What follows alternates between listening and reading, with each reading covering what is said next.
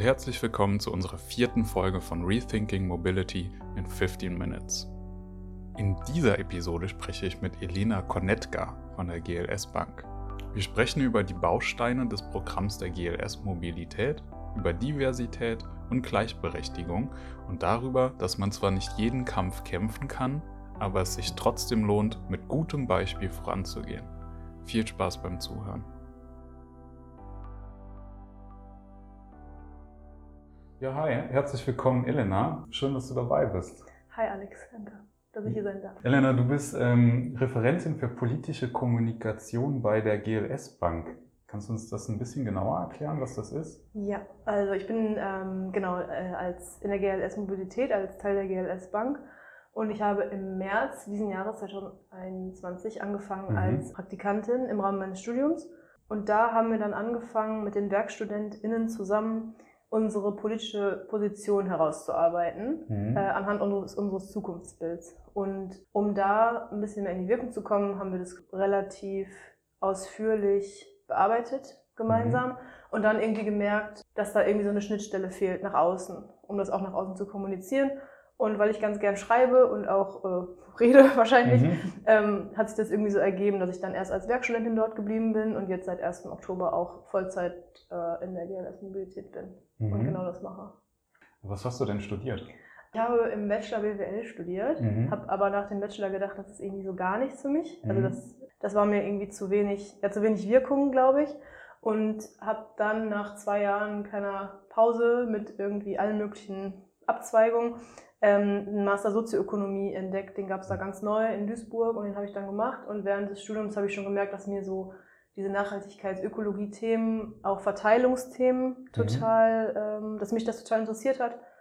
Und genau, und dann bin ich an das Praktikum über einen Bekannten an das Praktikum an der GLS Bank gekommen. Mhm. Du hast gesagt, ihr habt das ähm, Zukunftsbild geschrieben, mhm. also auch weil du gerne schreibst. Ist das das Zukunftsbild für die gesamte GLS oder, äh, ähm, oder was war das genau? Genau, wir haben als GLS Mobilität, also als mhm. quasi mhm. unsere unsere kleine Gruppe ähm, haben wir ein Zukunftsbild entwickelt. Mhm. Das besteht aus fünf Qualitäten. Das sind unter anderem Genügsamkeit, Multimodalität, Konnektivität.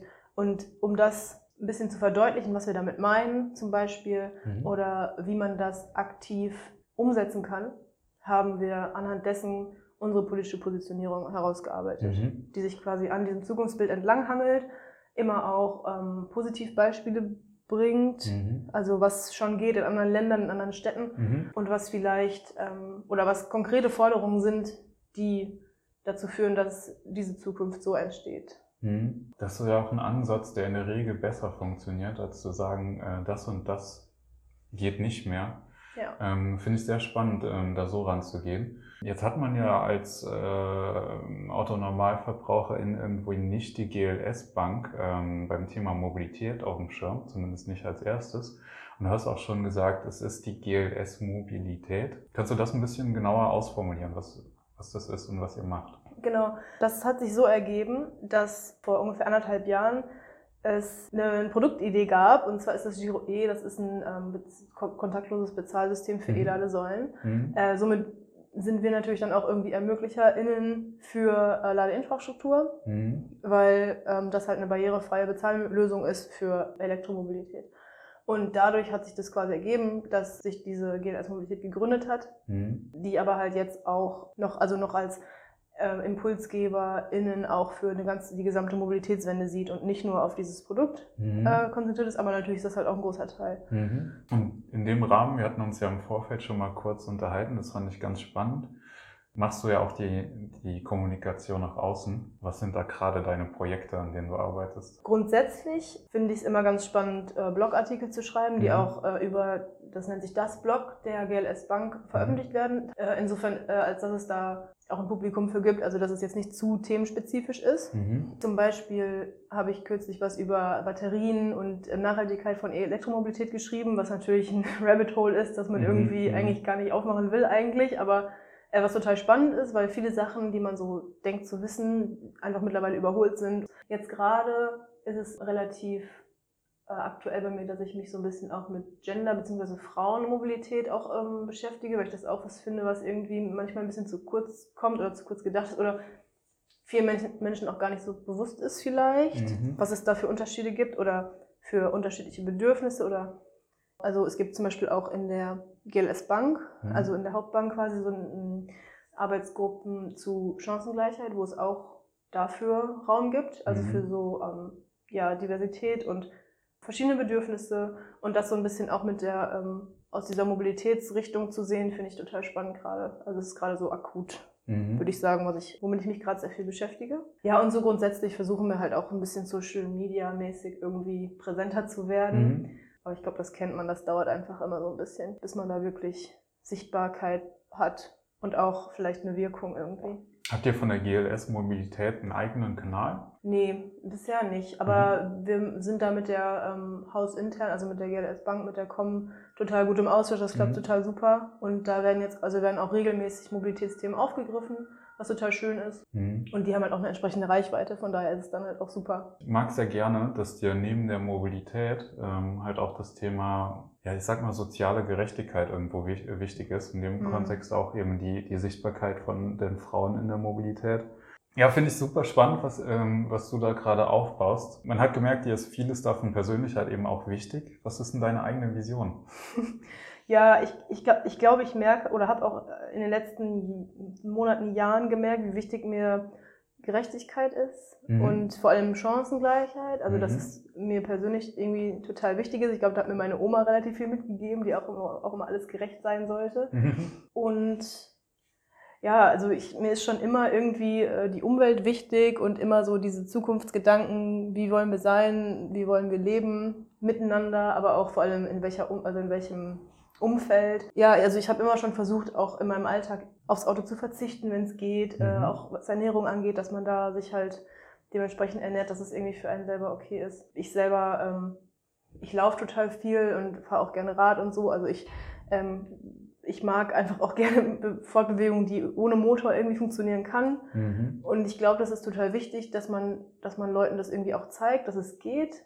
Weil ich glaube, nur dann ähm, können auch vielleicht Menschen, die, die noch in irgendwelchen Denkmustern oder in irgendwelchen Routinen oder so sind, ähm, merken, dass es vielleicht auch andere Möglichkeiten gibt. Mhm. Ähm, also ich, ich muss auch, glaube ich, lernen, dass man nicht jeden Kampf kämpfen kann. Mhm. Das ist, glaube ich, wichtig, weil es sonst auch viel Frustration, glaube ich, geben kann. Ja. Aber manchmal lohnt sich das, es immerhin zu probieren oder es irgendwie vorzumachen. Das reicht ja manchmal schon. Ne? Sei es jetzt irgendwie, dass man dann einfach weiß ich nicht, was Veganes mitbringt zu einer Party oder so und Leute das gar nicht merken, dass es jetzt ja vegan ist und dass deswegen irgendwie schlimm ist oder so. Mhm. Ne? Oder dass man halt mit dem Fahrrad irgendwo hinkommt und sich Leute denken, ah krass, das geht ja eigentlich auch. Mhm. Also das finde ich irgendwie ganz cool. Das ist ein äh, sehr schöner Ansatz. Ähm, ich mag auch, dass du das realistisch siehst und sagst, man kann nicht jeden Kampf kämpfen. Aber nehmen wir mal an, du könntest es und den auch gewinnen. Wie wird denn die ideale Zukunftsmobilität für dich aussehen? Vielleicht denkst du da an dein eigenes Wohnviertel oder deinen Weg zur Arbeit. Wie wäre das, wenn du es mhm. aus dem Nichts erschaffen könntest? Also ich, mir wird immer bewusster, glaube ich, wie absurd es ist, dass äh, Städte so autodominant gestaltet sind, wie sie halt sind. Mhm. Also das ist auch bei uns das äh, wichtig, dass Autos, ent, also die ähm, Autos entprivilegisiert werden sollten. Mhm. Also in, der idealen Welt würde für mich äh, jeder Mensch irgendwie zu Fuß oder mit dem Fahrrad überall dahin kommen, wo man hin muss. Mhm. Und wenn es nicht geht, dann kann man einen Bus nehmen, der mit E-Mobilität irgendwie vorankommt oder wenn man, ich weiß nicht, dass man sich ein Auto teilt, das kein Benzin benutzt, sondern halt Strom, der aus erneuerbaren Energien kommt, mhm. am besten vom eigenen Dach. Weil natürlich gibt es immer wieder Situationen, wo man irgendwie ein Auto braucht oder wo es einfach praktisch ist oder wo es einfach keine andere Möglichkeit gibt. Aber wenn das irgendwie anders möglich wäre oder mit mit Teilen statt Nutzen und so. Das sind so Sachen, das hat man irgendwie alle schon mal gehört, aber ich finde es total, also das wäre für mich total cool, wenn es irgendwie noch besser funktionieren würde und jetzt nicht nur in Großstädten oder so. Mhm. Ja. Da passiert ja auch gerade schon einiges, das kann man auch mal positiv hervorheben, mhm. finde ich. Das vergessen wir in unserer Blase häufig. Denkst du denn, wir sind da gesellschaftlich betrachtet auf einem guten Weg hin? Hm, also ich wohne in Bielefeld mhm. und da wird tatsächlich gerade die ganze Innenstadt autofrei umgebaut. Also mhm. da, wo ich wohne, sehe ich das eigentlich schon, dass man auch, obwohl Bielefeld total hügelig ist, weil ich zum Beispiel auch nicht wusste, bevor ich hingezogen bin, mhm. dass man mit dem Fahrrad eigentlich echt gut da ähm, sich fortbewegen kann. Mhm. gesamtgesellschaftlich weiß ich es irgendwie manchmal nicht so, kann ich es nicht so richtig einschätzen. Also mhm. wenn ich wenn ich mir manchmal irgendwie im Internet Kommentare oder so angucke zu Tempo äh, 130 oder sowas, was jetzt ja gerade super akut ist, mhm. dann äh, frage ich mich mal wirklich, wo die Menschen so herkommen und ob das wirklich so der, ja, ob das wirklich so wichtig irgendwie sein kann für einen Menschen, irgendwie schnell durch die Gegend zu fahren zum ja. Beispiel. Aber ich habe schon das Gefühl, dass vielleicht auch jetzt nach der Wahl sich da immerhin verkehrspolitisch in Deutschland ein bisschen was tun könnte. Also ich habe die Hoffnung, dass es so ist. Mhm. Aber dass es halt so große Player gibt, irgendwie wie jetzt zum Beispiel eine Deutsche Bahn oder so, die sich da auch schon echt so viel Gedanken machen, ist ja auch eigentlich schon mal ein ganz gutes Zeichen. Mhm. Ne? Das war, die Großen spielen jetzt auch mit und vielleicht passiert was. Das würde ich auch zum Anlass nehmen. Das erscheint mir wie der perfekte Schluss. Bevor wir aber jetzt ganz aufhören, würde ich dich noch fragen, wie oder wo kann man dich denn erreichen oder mhm. euch von der GLS Mobilität? Sagen wir, wenn ZuhörerInnen mehr erfahren möchten, euch folgen möchten ähm, oder sogar mit euch zusammenarbeiten möchten. Ja, also unsere Kontaktadresse ist kommunikation.gls-mobilität.de, Mobilität mit AE. Und unsere Website ist genauso, also www gls-mobilität.de. Mhm. Da findet man auch alle Infos, da findet man zum Beispiel auch unsere politische Position. Also wir haben da so ein schönes PDF zum Download ähm, als kleines Positionspapier, das kann man sich anschauen. Man kann sich auch nochmal genau unser Zukunftsbild anschauen, wenn man möchte. Genau, das sind so die Adressen, denke ich. Ja, cool. Dann, ähm, ja, wenn jemand Interesse hat, gerne mal nachschauen. Ansonsten vielen Dank, Elena, es hat mich sehr gefreut. Danke, ähm, ich auch. sehr schön. Ähm, ja, schön, dass du dir die Zeit genommen hast. Ähm, mach's gut. Ich wünsche auf jeden Fall viel Erfolg, dass das noch weiter ausgebaut wird. Danke. Dass es in deinem Sinne funktioniert. Ähm, ja, bis bald. Ciao, danke. Tschüss. Einmal tschüss. Tschüss.